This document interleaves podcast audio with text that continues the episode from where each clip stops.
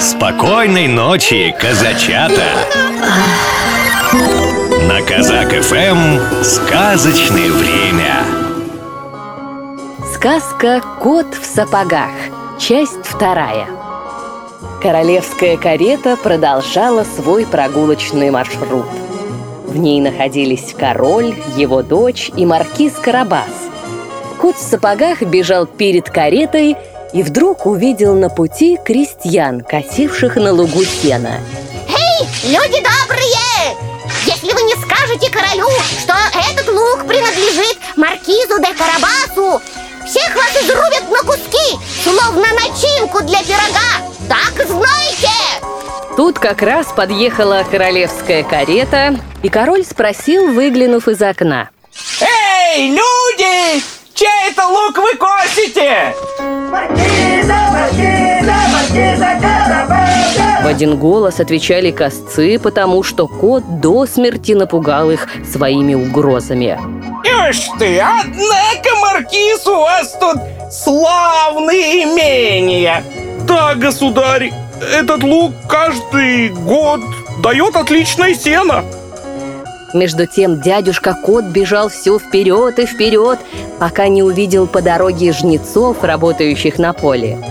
Эй, люди добрые! Если вы не скажете королю, что все эти хлеба принадлежат маркизу де Карабасу, так и знайте, всех вас изрубят на куски, словно начинку для пирога. Через минуту к жнецам подъехал король и захотел узнать, чьи поля они жнут. И король опять порадовался за господина Маркиза. А кот все бежал вперед и всем, кто попадался ему навстречу, приказывал говорить одно и то же. Это дом Маркиза де Карабаса. Это мельница Маркиза де Карабаса. Это сад Маркиза де Карабаса. Король не переставал удивляться богатству молодого маркиза. И вот, наконец, кот прибежал к воротам прекрасного замка. Тут жил один очень богатый великан-людоед. Никто и никогда на свете не видел великана богаче этого. Все земли, по которым проехала королевская карета, были в его владении. Кот заранее разузнал, что это был за великан, в чем его сила, и попросил допустить его к хозяину. Он, дескать, не может и не хочет пройти мимо, не засвидетельствовав свое почтение. Людоед принял его со всей учтивостью, на которую способен людоед, и предложил отдохнуть. Меня уверяли, что вы умеете превращаться в любого зверя. Ну, например, вы будто можете превратиться во льва или слона. Могу! И чтобы доказать это, сейчас же сделаюсь львом! Смотри!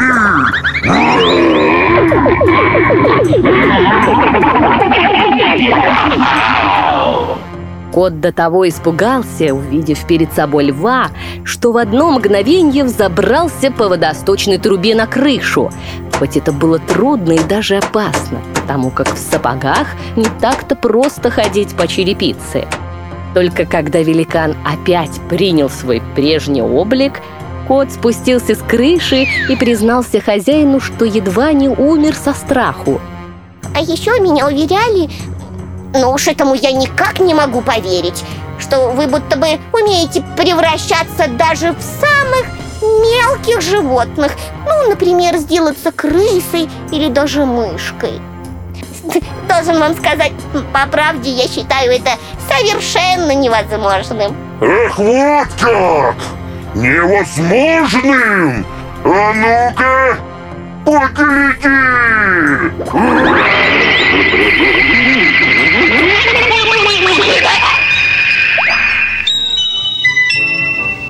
То же мгновение великан превратился в мышь. Мышка проворно забегала по полу, но кот погнался за ней и разом проглотил.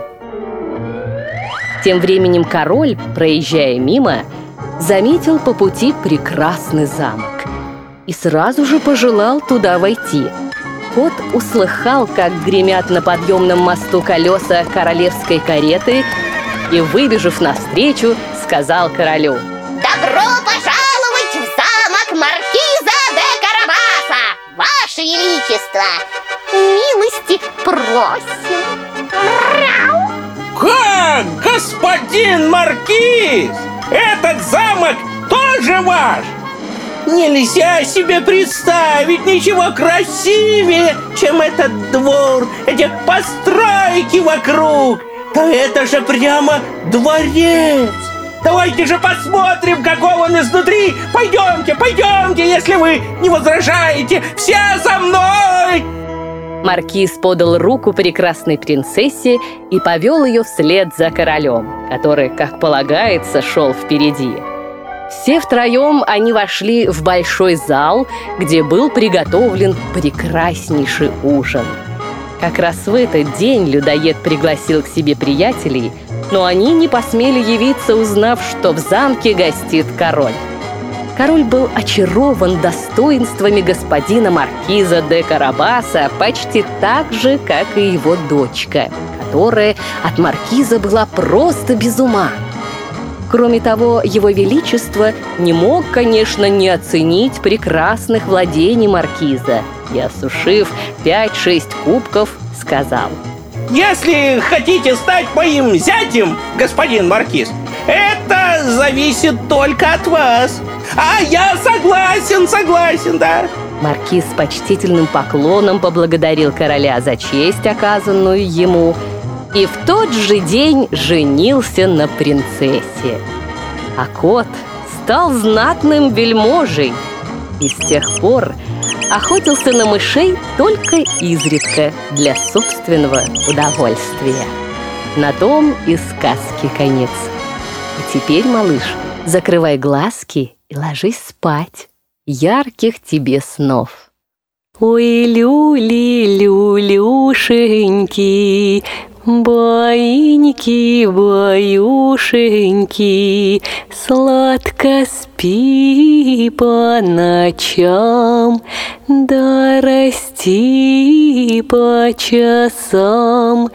Баю, баю, баюшки, Баю, баю, баюшки, Прискакали заюшки, Люли, люли, люлюшки, Ой, люли, люлюшеньки, Прилетели гулюшки, Стали гули гулевать, Стали глазки закрывать.